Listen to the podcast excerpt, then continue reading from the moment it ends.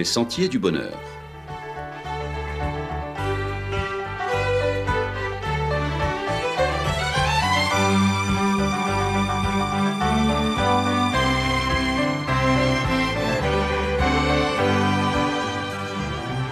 Une émission qui vous apporte un message d'espérance, de paix, de joie et de confiance. Chers amis auditeurs, bonjour. Un trône vacant pendant de dangereuses vacances. Vacances, c'est le mot magique. C'est comme si on avait tout grand ouvert les portes sur tous les délices, toutes les extases, tous les amusements, tous les défoulements. Oh, ces vacances tant attendues. On assiste en ce moment au ballet des Aoussiens chassant les juilletistes. Les vacances, beaucoup en profitent en ce moment et sous les paupières, les pupilles dilatées, les yeux avides, entrevoient le soleil, le fun, la mer. Et pour certains, c'est carrément si sex and sun. Le mot vacances se présente comme un pansement sur notre psychisme en bobo. Oui, il y a eu cet arrêt forcé de près de trois mois, mais on n'était pas en vacances, plutôt en cellule. Assigné à résidence, à domicile, devant signer papier et autorisation pour sortir de chez soi. Périmètre limité, ne pouvant se regrouper et voir ses proches et ses amis. Cela a produit beaucoup de souffrance. Le mental en a pris un coup. Tout au contraire, quand on pense vacances, on pense et on rêve de liberté, de légèreté, de fête, d'ambiance, de défoulement, de relaxation et de parasol. Cette année, les vacances se passeront, désolé, en mode restreint. Pas de boîte de nuit, pas de grands rassemblements populaires tels que les traditionnelles courses cyclistes ou courses de yole. Il n'y aura pas, aux grandes dames de beaucoup, ces explosions collectives, ces clameurs qui montent habituellement des bords de mer. Ce ne sera pas l'explosion, mais pour ces vacances, ce sera tout de même la récréation, au sens de recréation. Oui, on a besoin de se refaire. Pour certains, on a même besoin de se reconstruire tellement la peur, l'angoisse, le stress sont passés par là.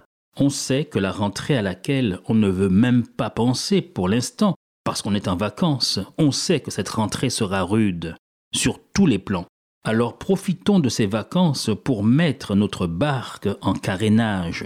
On a besoin de calme, de nature, besoin de respirer, de se reconnecter les uns aux autres. On a besoin de musique apaisante. On a besoin de la tendresse et de la gentillesse des proches et des amis que l'on peut de nouveau rencontrer. Si vacances signifient relâchement nécessaire, décontraction obligée, tongs, sandales, bermuda, Attention cependant à l'oisiveté qui peut amener l'ennui, laisser surgir les idées sombres et négatives. Oui, l'oisiveté est propice, surtout quand on a été fragilisé, elle est propice au retour de ceux que l'on avait refoulés, ceux que l'on avait tenté d'essayer de tenir en bride, comme les émotions négatives, les peurs, la colère, les angoisses, les sentiments d'inutilité, de vide, de non-sens, toutes choses que certains alors essaieront de combattre par l'alcool, le sexe, la dissipation, l'étourdissement dans le bruit, la reprise des addictions, les comportements ordaliques, les prises de risques. On cherchera alors par tous les moyens la défonce. Ici, vous l'avez compris, je ne parle pas de l'ennui, cette disponibilité mentale qui nous pousse à la curiosité et qui nous donne des ailes pour découvrir et entreprendre, mais je vous parle de cette espèce de vacuité, de barbotage sans but dans le non-sens. Plus on s'ennuie, plus on risque de mourir jeune, selon les travaux de deux chercheurs anglais. L'ennui ne serait pas mortel en tant que tel, mais il serait la cause ou la conséquence de différents comportements et facteurs de risque qui diminuent l'espérance de vie, addiction, problèmes psychologiques et autres. Afin d'observer les effets de l'ennui sur la santé, les deux épidémiologistes londoniens ont mené enquête. Résultat Les personnes ayant déclaré s'ennuyer tout le temps avaient 2,5 fois plus de risques de mourir d'un accident cardiovasculaire que celles qui ont dit ne pas s'ennuyer du tout. Néanmoins, les chercheurs ont constaté que les personnes qui s'ennuyaient le plus avaient des emplois moins qualifiés et faisaient moins d'activité physique que les autres, ce qui peut expliquer une moins bonne santé générale. Par ailleurs, le fait que ce soit les plus jeunes qui déclarent s'ennuyer davantage est peut-être, selon les auteurs de cette enquête, la conséquence de comportements à risque, consommation excessive d'alcool, tabagisme ou autres drogues qui peuvent mettre la santé en danger.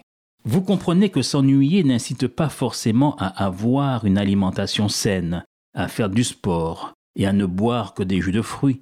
Donc cela peut multiplier les facteurs de risque. Enfin, l'ennui en tant que tel peut mener à la dépression et d'autres problèmes psychologiques, le stress par exemple, ce qui peut augmenter le risque cardiovasculaire. Un roi, un jour, alors qu'il devait faire son métier de roi, le métier du roi, on s'en rappelle, c'est de faire la guerre, c'est de conduire ses troupes à la bataille. Celui-ci laisse son armée sur le champ de bataille et s'octroie des vacances auxquelles il n'avait pas droit. Rejoignant son palais et les voluptés princières de la cour, il se glisse dans le lit de l'oisiveté. Il boit aux coupes de la jouissance et du farniente jusqu'à la lit, puis fait quérir, glisser et introduire dans son lit la jolie femme convoitée de l'un de ses meilleurs officiers, qu'il avait lâchement envoyé sur le champ de bataille au plus fort des combats. Le lit de l'ennui est devenu l'espace d'un soir le lit du plaisir coupable et criminel. Or, un enfant s'annonce. Bien des possibilités s'offraient au roi David. Il choisit, malheureusement, celle du mensonge, et envoie chercher le mari. Une nuit conjugale recouvrira la faute, pense-t-il, mais ce plan est contrarié par la droiture d'Uri qui ne peut, ne veut être époux alors que ses frères d'armes sont au combat. Le roi doit improviser alors. Et au troisième soir, il s'abaisse jusqu'à enivrer ce soldat loyal. En vain, c'est décidé, Uri mourra. Et comme dans le plus classique des mélodrames, il porte lui-même sa propre condamnation. Pour que ce meurtre passe inaperçu, d'autres soldats mourront avec lui dans une attaque perdue d'avance. On connaît l'enchaînement abject de ce triste épisode de la vie du roi David, né de l'ennui. Adultère, mensonge, plan machiavélique, abus de pouvoir et assassinat. Voici les funestes conséquences quand le trône est vacant, à l'occasion de dangereuses vacances.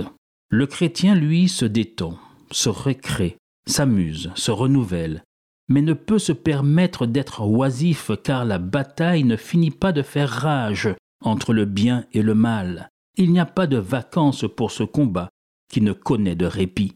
L'exemple malheureux du roi David est là pour nous le rappeler, ainsi que le conseil prudent de l'apôtre Pierre dans sa première épître au chapitre 5 et au verset 8. Soyez sobres, veillez. Votre adversaire le diable rôde comme un lion, rugissant cherchant qui il dévorera. On peut jouir de belles vacances sans laisser vacant le trône de la raison, la citadelle de la foi, le donjon de la morale. Faites donc toutes choses avec sobriété, sans exagération, sans extravagance.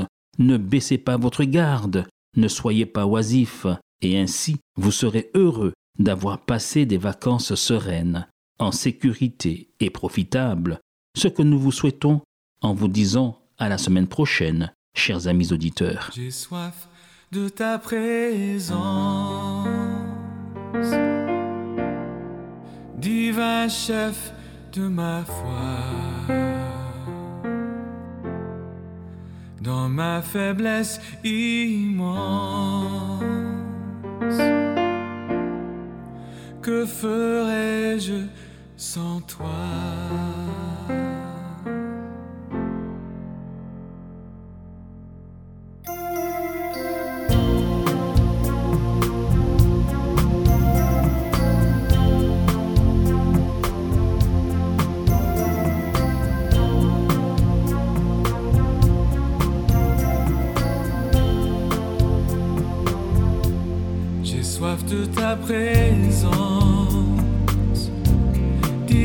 Chef de ma foi, dans ma faiblesse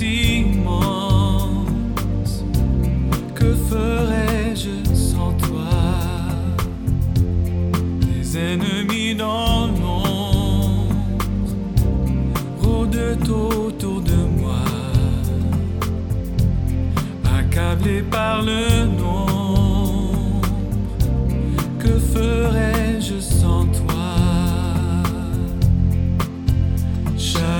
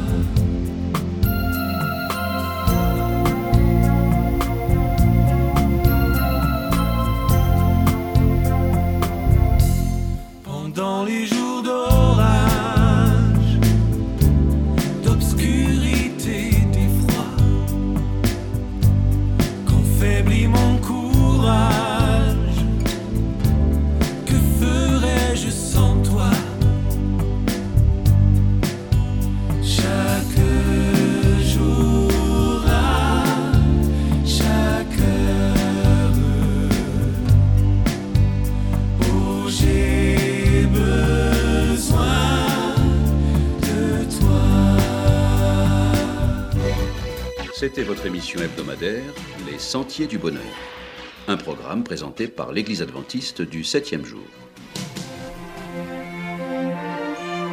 Aimeriez-vous lire le texte de la causerie d'aujourd'hui? Demandez-le. Il vous sera envoyé gracieusement. Nous tenons également à votre disposition notre cours de Bible gratuit par correspondance. Nous le recommandons vivement à tous nos auditeurs. Écrivez-nous aujourd'hui même. Voici notre adresse boîte postale 50 97 282 Le Lamentin CEDEX 2. Nous nous réjouissons à la pensée de vous retrouver à l'écoute la semaine prochaine à la même heure. À bientôt.